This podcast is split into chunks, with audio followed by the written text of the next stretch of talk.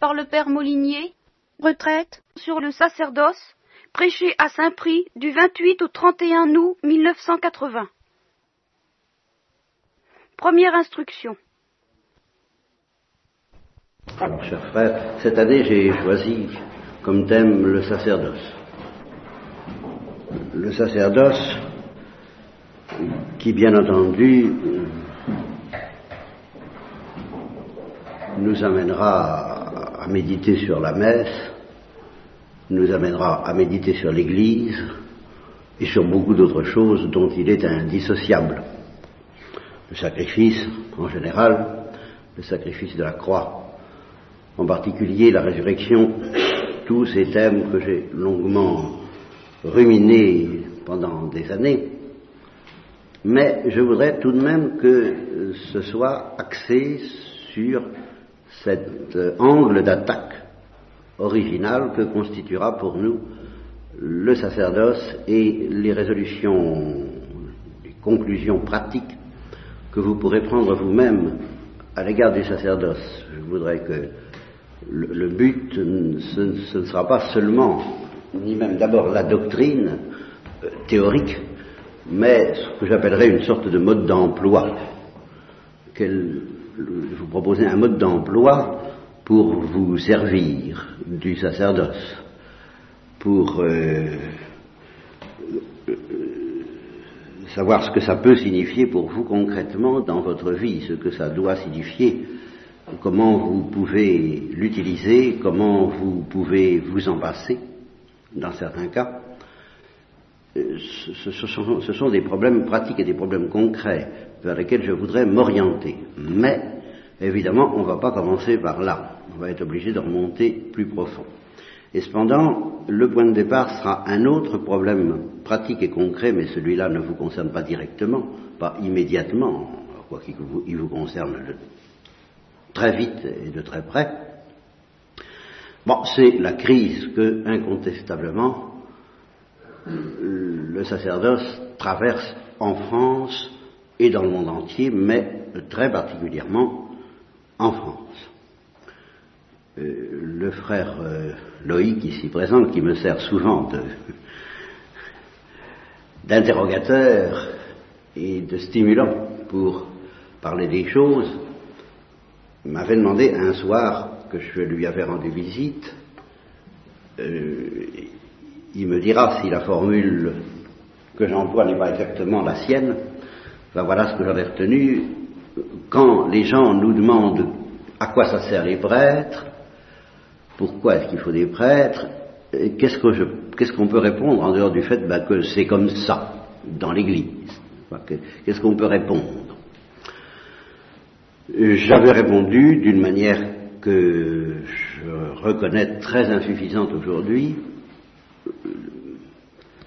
que je crois indiscutable, même si on la discute, elle est, elle est vraie, elle n'est pas suffisante. En France, vous assistez, et là c'est un fait, justement, qui vous pose pour certains des problèmes en passe de devenir quotidien ou hebdomadaire, au moins, à disons, une tendance à la disparition du sacerdoce. Une tendance. On peut se demander, ça fait partie des problèmes doctrinaux que nous aborderons, si on ne pourrait pas envisager euh, purement et simplement une disparition du sacerdoce. C'est justement le problème que nous affronterons d'abord. Pourquoi faut-il, après tout, qu'il y ait des prêtres? Est-ce tellement nécessaire? À quoi servent les prêtres? Et ne pourrions-nous pas nous en passer? Nous avons l'exemple euh, impressionnant de la chrétienté du Japon, qui a bien été obligée pendant 300 ans ou 200 ans, je ne sais pas, par là, deux ou 300 ans, à cause de la persécution d'ailleurs, de se passer de prêtres.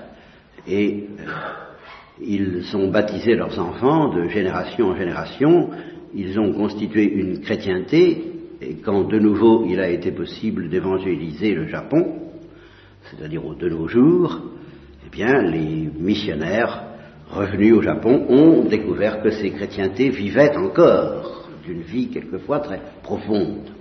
Alors, je demander si ça ne pourrait pas être une forme possible de vie chrétienne, aussi valable que les autres, euh, qu'une vie chrétienne sans sacerdoce.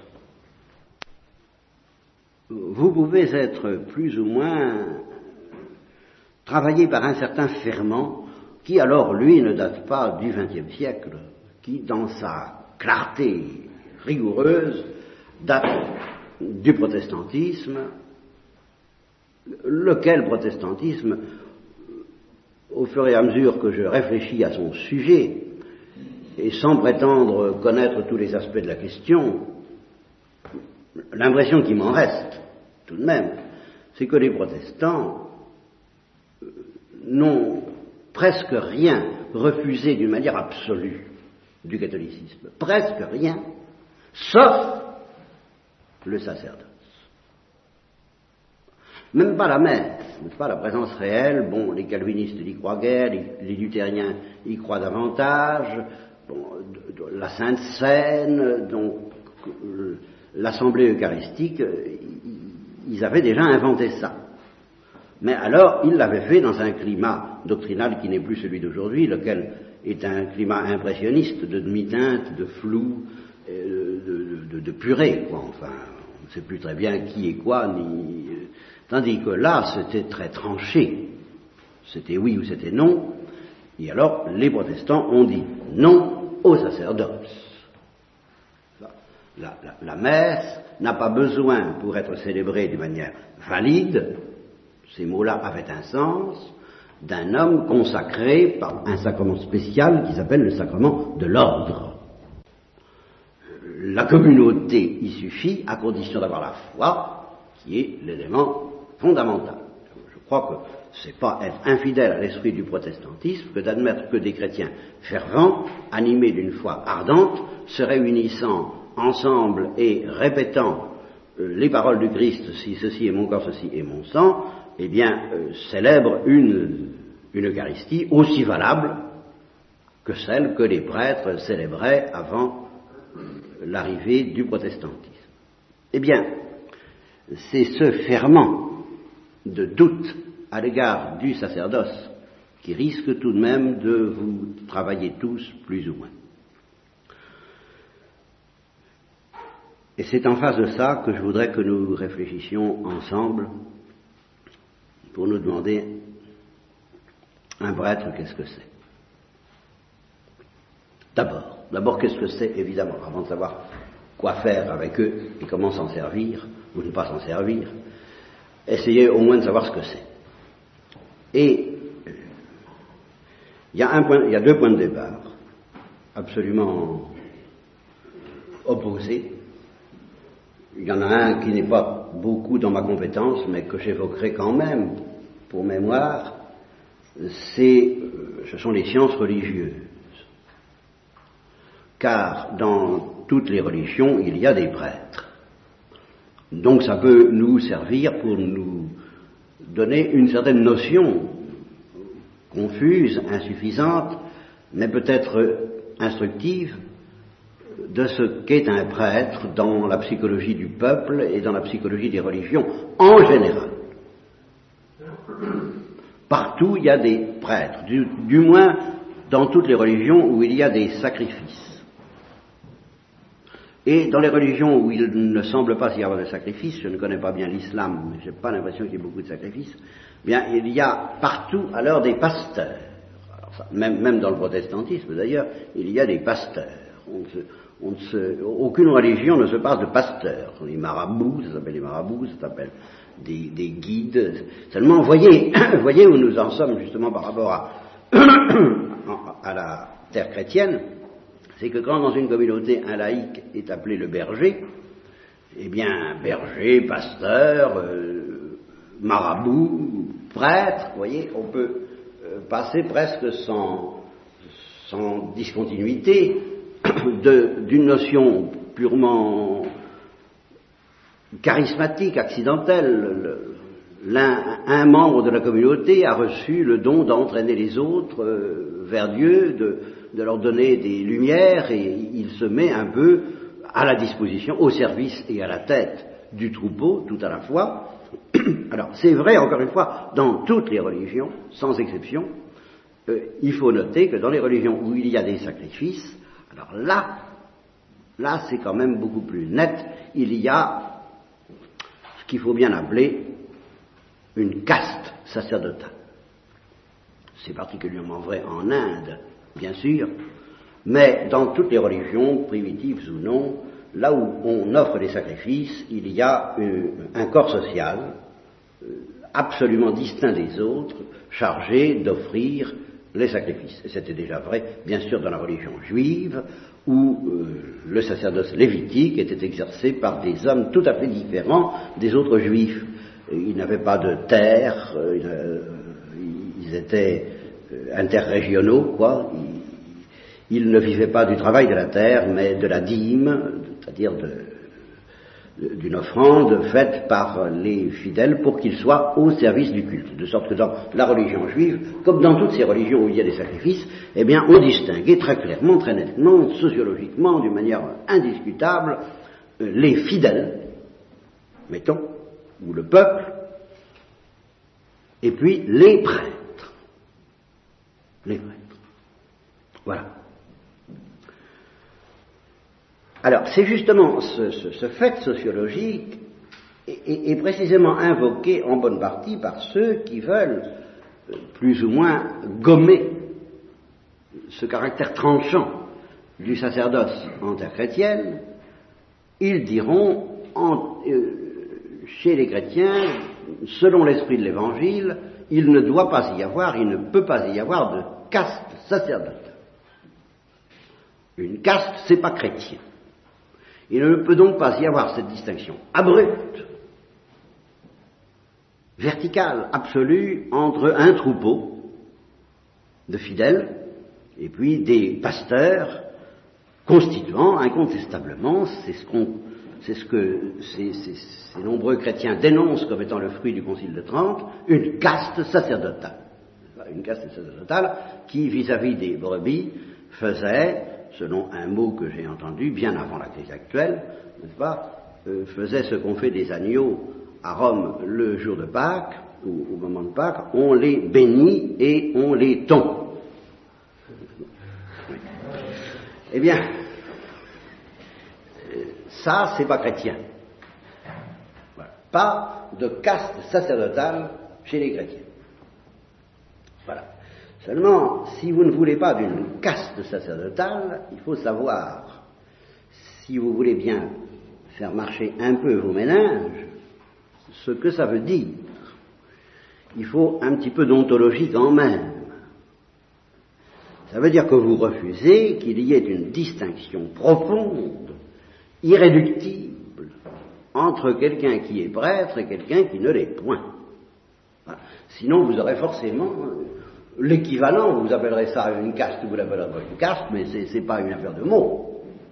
S'il y a une distinction irréductible, irrémédiable, et ineffaçable d'ailleurs, entre quelqu'un qui a reçu le sacerdoce et quelqu'un qui ne l'a pas reçu, si cette distinction ne disparaît pas, vous aurez une caste sacerdotale, que vous vous aurez les prêtres d'un côté, les fidèles de l'autre.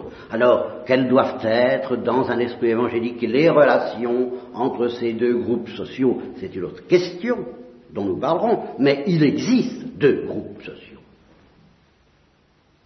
Et dans la psychologie des gens, telle que je l'ai connue, et telle qu'elle se manifeste encore beaucoup, car euh, le, peuple est plus lent que les intellectuels, n'est-ce pas euh, et, les traditions résistent longtemps à leur signification. Je veux dire qu'une fois qu'elles ont été vidées de leur signification, elles continuent quand même, en vertu de la vitesse acquise pendant longtemps, dans l'esprit de la plupart des gens, quand ils disent l'Église, qu'est-ce que ça veut dire? Ben, Ça veut dire les curés. Ben, c'est évident. Ça veut dire, alors, les prêtres, si ce n'est pas agressif et critique, les curés si c'est plutôt un peu, un peu agressif et critique. Ah là là, les curés. Bon, très bien. mais quand, on, quand quelqu'un me demande, par exemple, euh, ah, à propos des bébés éprouvettes ou, des, ou de l'insémination artificielle, qu'est-ce que pense, qu'est-ce que dit l'Église? Ben, C'est évidemment pas les fidèles, parce que je pourrais lui dire, qu'est-ce que vous dites vous? Vous êtes fidèles? Non, non, ça veut dire les prêtres. Que disent les prêtres? Alors, selon une hiérarchie qui est leur cuisine propre, mais qui n'a pas une telle importance, et alors ça c'est Jean-Paul II qui l'a rappelé admirablement au Parc des Princes, quand il a dit je suis pape depuis deux ans, je suis évêque depuis, je sais pas, 20 ans à peu près, euh, je suis prêtre depuis 30 ou 40 ans, et la, grande date pour moi, ce fut le sacerdoce. Le, reste, c'est secondaire. Euh, devenir évêque, devenir pape, euh, c'est secondaire par rapport à devenir prêtre. Quand on vit dans une telle perspective, comment voulez-vous qu'il n'y ait pas une caste sacerdotale? Enfin, voyons. Alors le mot caste draine avec lui toutes sortes d'éléments fâcheux. Bon, on peut essayer de les empurger, c'est une autre affaire. C'est pas comme en Inde, bien sûr, ce n'est pas le sacerdoce des, brahmanes, mais enfin, euh, vous voyez, à un plan encore très superficiel, le, sacerdoce est ressenti aussi bien par les prêtres que par les fidèles comme une rupture de continuité plus forte que celle de devenir pape et naturellement que celle de devenir évêque. Quelque chose qui vous met à part que ce que vous voulez. Alors après ça, les prêtres actuels en France, du moins rament, rament dans toute, leur force pour essayer de dire qu'ils sont pareils que les autres. J'avoue qu'ils me font penser un peu aux féministes. Les, femmes qui veulent absolument avoir les mêmes privilèges que, les hommes, plus ceux des femmes. Euh, ils veulent vivre comme tout le monde, plus, le sacerdoce. Pourquoi le sacerdoce à ce moment-là? Si, on veut vraiment être comme tout le monde, si on veut se débarrasser de cette séparation jugée écrasante que représente le fait d'être discerné, comme c'est dit dans l'évangile ou dans les actes des apôtres, discerné, mis à part pour le sacerdoce, si on ne veut pas de ça, il n'y a qu'un moyen, c'est d'abolir le sacerdoce ou de ne pas être prêtre. Mais euh, dans la ligne actuelle, c'est l'abolition du sacerdoce qui est à l'ordre du jour. Il n'y a pas, il n'y aurait pas de séparation à faire. Et dans cette perspective, ce serait bien plus important d'être pape que d'être prêtre. Parce que le pape, c'est le chef suprême, c'est quand même important. Mais euh, prêtre, quoi prêtre Prêtre, prêtre. Comme les autres, le prêtre. Et certes, c'est un homme comme les autres. Mais a-t-il reçu ou n'a-t-il pas reçu quelque chose de mystérieux qui fait que, eh bien, il y a une distance euh, ontologique, je ne parle pas d'une distance morale, encore moins d'une supériorité morale, c'est pas de ça qu'il s'agit, nous verrons le problème après, mais euh, une distance mystérieuse, énorme, plus grande entre quelqu'un qui n'a pas reçu le sacerdoce et quelqu'un qui l'a reçu qu'entre le dernier des prêtres, le plus simple vicaire de la plus simple paroisse et le pape. entre ce plus humble vicaire et le pape, il y a beaucoup moins de différence qu'entre ce même plus humble vicaire et un, religieux éminent en sainteté qui fera courir toutes les foules autour de lui, euh, un, saint homme dans le désert, bon ben, il y a l'un est prêtre, l'autre ne l'est pas. Voilà. Voilà ce que jusqu'à une date très récente, on maintenait en terre chrétienne, voilà ce qui est en question, devons-nous le maintenir ou ne devons-nous pas le maintenir?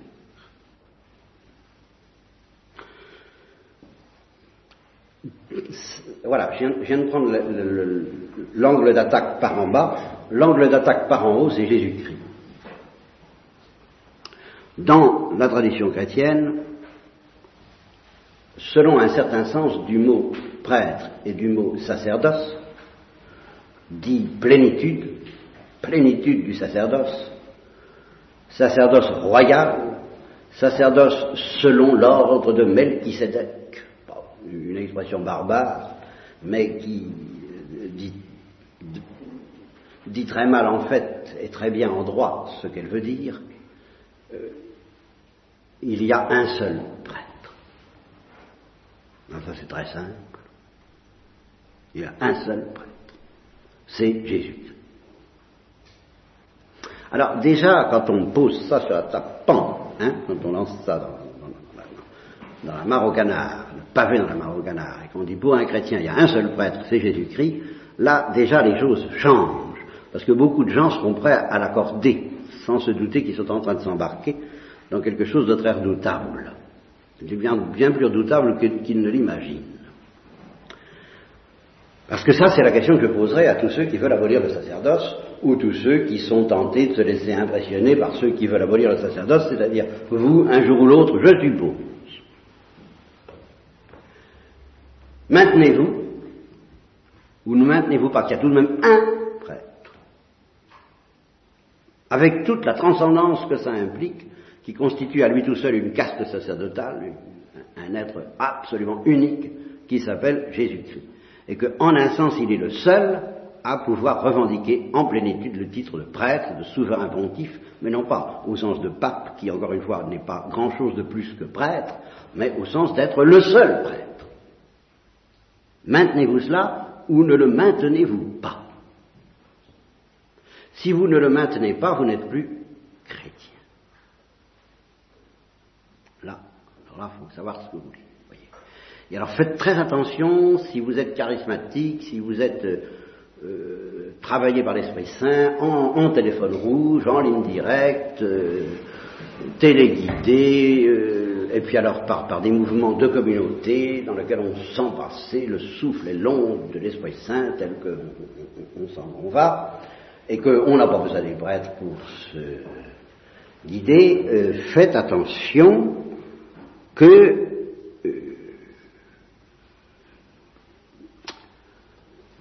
Si vous voulez être tranquille avec Jésus-Christ dans votre petite, euh, dans votre téléphone rouge, il, va falloir que clairement ou sournoisement vous abolissiez la doctrine de base du vrai Dieu et vrai homme. Il va falloir que Jésus-Christ soit pour vous le grand frère, le grand initiateur, le grand initié, le grand prophète, le grand rabbin, le grand sage, le, le, grand, tout ce que vous voudrez, le Big Brother, enfin l'illuminé, le mystique, la figure de proue, etc. J'en passe, c'est des meilleurs, mais pas Dieu.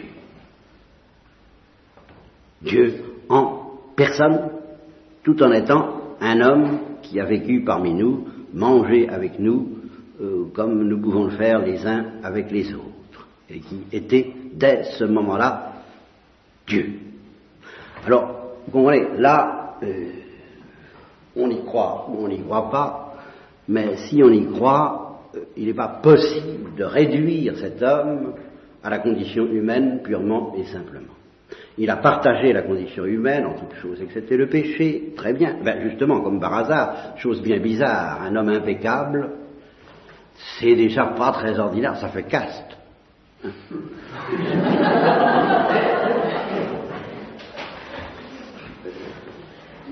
Alors, euh, vous maintenez ça, vous maintenez qu'il y a tout de même au moins un homme qui n'est pas comme les autres. Mais oui, mais il était si proche de nous par. Très bien. Il avait, il avait, résolu le problème, lui, d'être plus proche que nous tous, en étant infiniment différent de nous tous. Et justement d'autant plus proche qu'il était différent, parce que c'est justement une de nos caractéristiques les plus constantes, que de ne pas être proches les uns des autres, et au contraire de nous repousser les uns les autres à la plus grande distance possible. Un jet de pierre ne nous suffisant généralement plus, mais, aujourd'hui c'est plutôt un jet tout court qu'il nous faut, n'est-ce pas, pour bien nous séparer. Hein, quand on divorce, on, change de continent, on, est tranquille. Hein, bien. Alors ça, se repousser donc les uns les autres, c'est une loi de la condition humaine, et lui, il a résolu le problème d'être infiniment plus près de nous, précisément parce qu'il n'est pas comme nous. Qui de vous lequel de vous me convaincra de péché, et en particulier de ce péché de vouloir fuir, de vouloir repousser, de vouloir me débarrasser, de vouloir être étranger aux autres? Rien de ce qui est humain ne m'est étranger, et euh, non seulement il, est devenu semblable à nous en toute chose excepté le péché, mais il a réussi à être proche, et il a voulu être proche de nous tous en toute chose, y compris le péché. Et justement, il en est mort. Il, est mort de cette intimité avec le péché qu'il n'a pas fui un seul instant, et si peu que ce soit d'un milligramme. Il a, il a voulu boire le calice des eaux amères du péché jusqu'à la lie. Il a voulu cette intimité fantastique, et alors tous ceux qui veulent se réclamer d'être comme les autres, aucun ne pourra jamais prétendre aller aussi loin que la doctrine chrétienne prétend que Jésus est allé dans cette descente aux enfers qui constitue euh, euh, l'intimité avec les pécheurs, l'intimité avec le péché telle que Jésus a voulu la vivre, mais précisément parce qu'il n'était pas comme les autres. Alors, si vous admettez ça, vous admettez donc l'éventualité de rencontrer un homme qui se présente à vous doté de pouvoir. Et voilà le mot. Doté de pouvoir que vous n'avez pas, doté de pouvoir que personne d'autre que lui ne possède. Le pouvoir de remettre les péchés. Qui a suffisamment scandalisé les Juifs pour que ce soit justement un motif de sa condamnation. Le pouvoir de donner sa chair à manger, ce qui a encore suffisamment scandalisé les Juifs pour qu'ils s'en aillent et qu'ils disent cette doctrine est dure, nul ne peut la supporter. Et euh, le pouvoir de lire dans les cœurs, le pouvoir d'attirer, de séduire, de donner soif, de donner faim, de donner l'envie de, de, le suivre, maître ou habitude, les renards en tanières, le Fils de l'homme n'a pas de pierre où reposer sa tête. Voilà des pouvoirs. Et tous ces pouvoirs sont concentrés autour d'une notion clé qui a été définie par le Christ. Et alors là, en effet, il l'a définie comme lui étant personnel et pas évidemment communicable. C'est à voir. Je suis le bon pasteur. Pas seulement le pasteur, mais le bon pasteur et en un sens, à cet égard, le seul pasteur. C'est-à-dire que parmi les hommes, voilà, parmi les hommes vraiment hommes, je suis le seul à pouvoir revendiquer le titre de pasteur et de bon pasteur. Les autres, qui se présentent comme des pasteurs, et que, pardonnez-moi l'expression latine que j'ai dans ma mémoire, non pertinet adeum de ovibus. les autres qui, s'ils laissaient parler leur cœur, comme euh, dans, les profondeurs d'une psychanalyse, diraient euh, les brebis que j'en ai à faire. C'est pas mon problème. Ça, me concerne pas. C'est pas, pas mon affaire non pertinet adeum de oribus. Le, sort des brebis n'est pas, euh, même s'il s'y intéresse parce qu'il est bienveillant, il n'y a pas de comparaison à faire. C'est pas sa vie et sa mort à lui qui va se jouer selon euh, le sort éternel d'ailleurs des brebis. Je suis le bon pasteur. Et c'est pour ça que mes brebis me connaissent et que je connais mes brebis, que je sais les appeler par leur nom, qu'elles entendent ma voix humaine, mais en même temps le Saint-Esprit.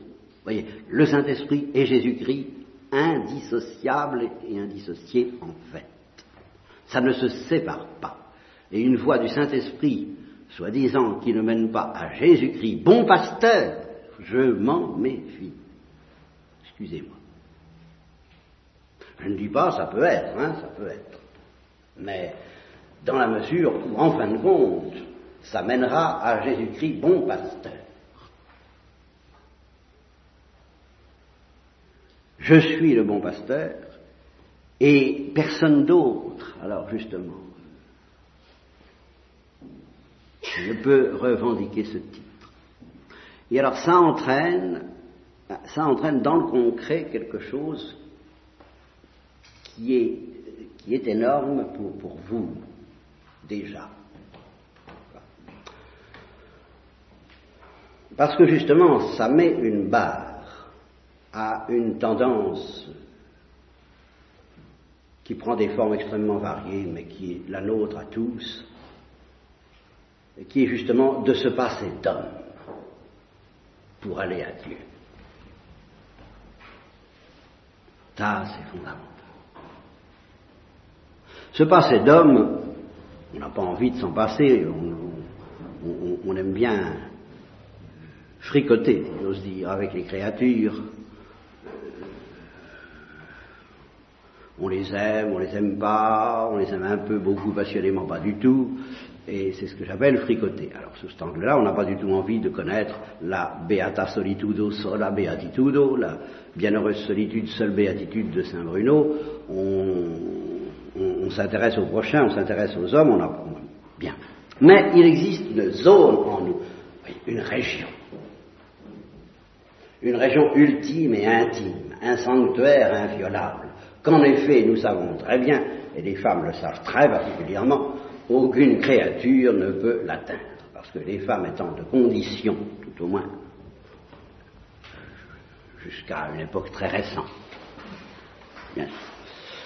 étant de conditions inférieures dans la société, je ne dis pas dans la qualité, enfin, étant soumises à leur mari, plus ou moins, enfin, enfin, étant soumises à leur mari, l'étant quelquefois, par la force des choses, et des lois sociales, plus souvent encore actuellement par l'amour même, étant soumises à leur mari par amour, mais étant soumises, alors que l'amour, justement, ne pousse pas le mari, normalement, à être soumis à sa femme.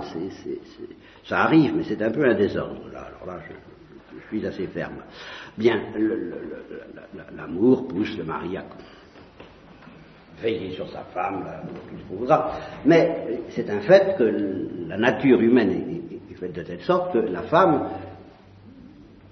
est poussée par l'amour à être soumise. Voilà, en gros, dévouée et soumise. Voilà ce à quoi l'amour pousse la femme. Eh bien, même dans ce cas-là, et dans le meilleur cas où elle est dévouée et soumise, elle a un jardin secret.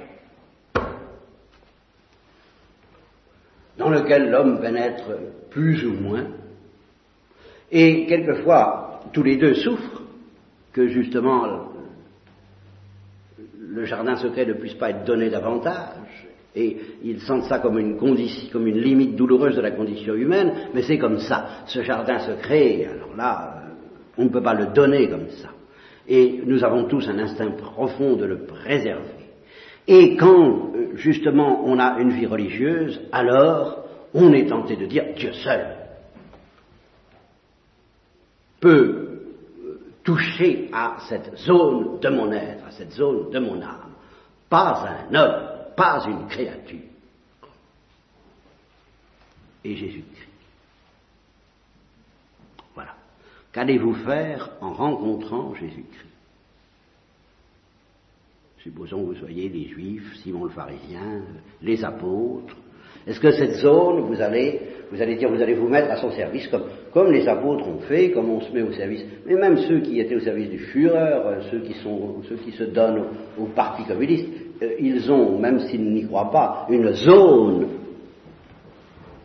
euh, inviolable, inaccessible, où personne ne peut avoir accès que l'intéressé lui-même est Dieu. Eh bien, Jésus-Christ est celui, c'est l'homme, c'est le pasteur, qui se définit comme ayant accès en tant que à cette zone ultime et intime. Et si vous n'acceptez pas ça, vous n'acceptez pas Jésus-Christ comme prêtre, vous ne l'acceptez pas comme sauveur, vous ne l'acceptez pas comme bon pasteur. Ça, c'est fondamental dans la religion chrétienne. La seule question qui se posera est de savoir si justement et de quelle manière Jésus-Christ s'est arrangé pour que cette emprise d'un homme, lui, sur le plus intime de nos âmes, continue à s'exercer tous les jours jusqu'à la fin des temps, comme il l'a promis à ses apôtres, et alors là nous verrons que ça se fait grâce au sacerdoce qu'on appelle ministériel, dans lequel les pasteurs, les prêtres, eh bien, euh, continuent à exercer cette fonction redoutable du Christ, d'avoir accès au plus intime de nos âmes.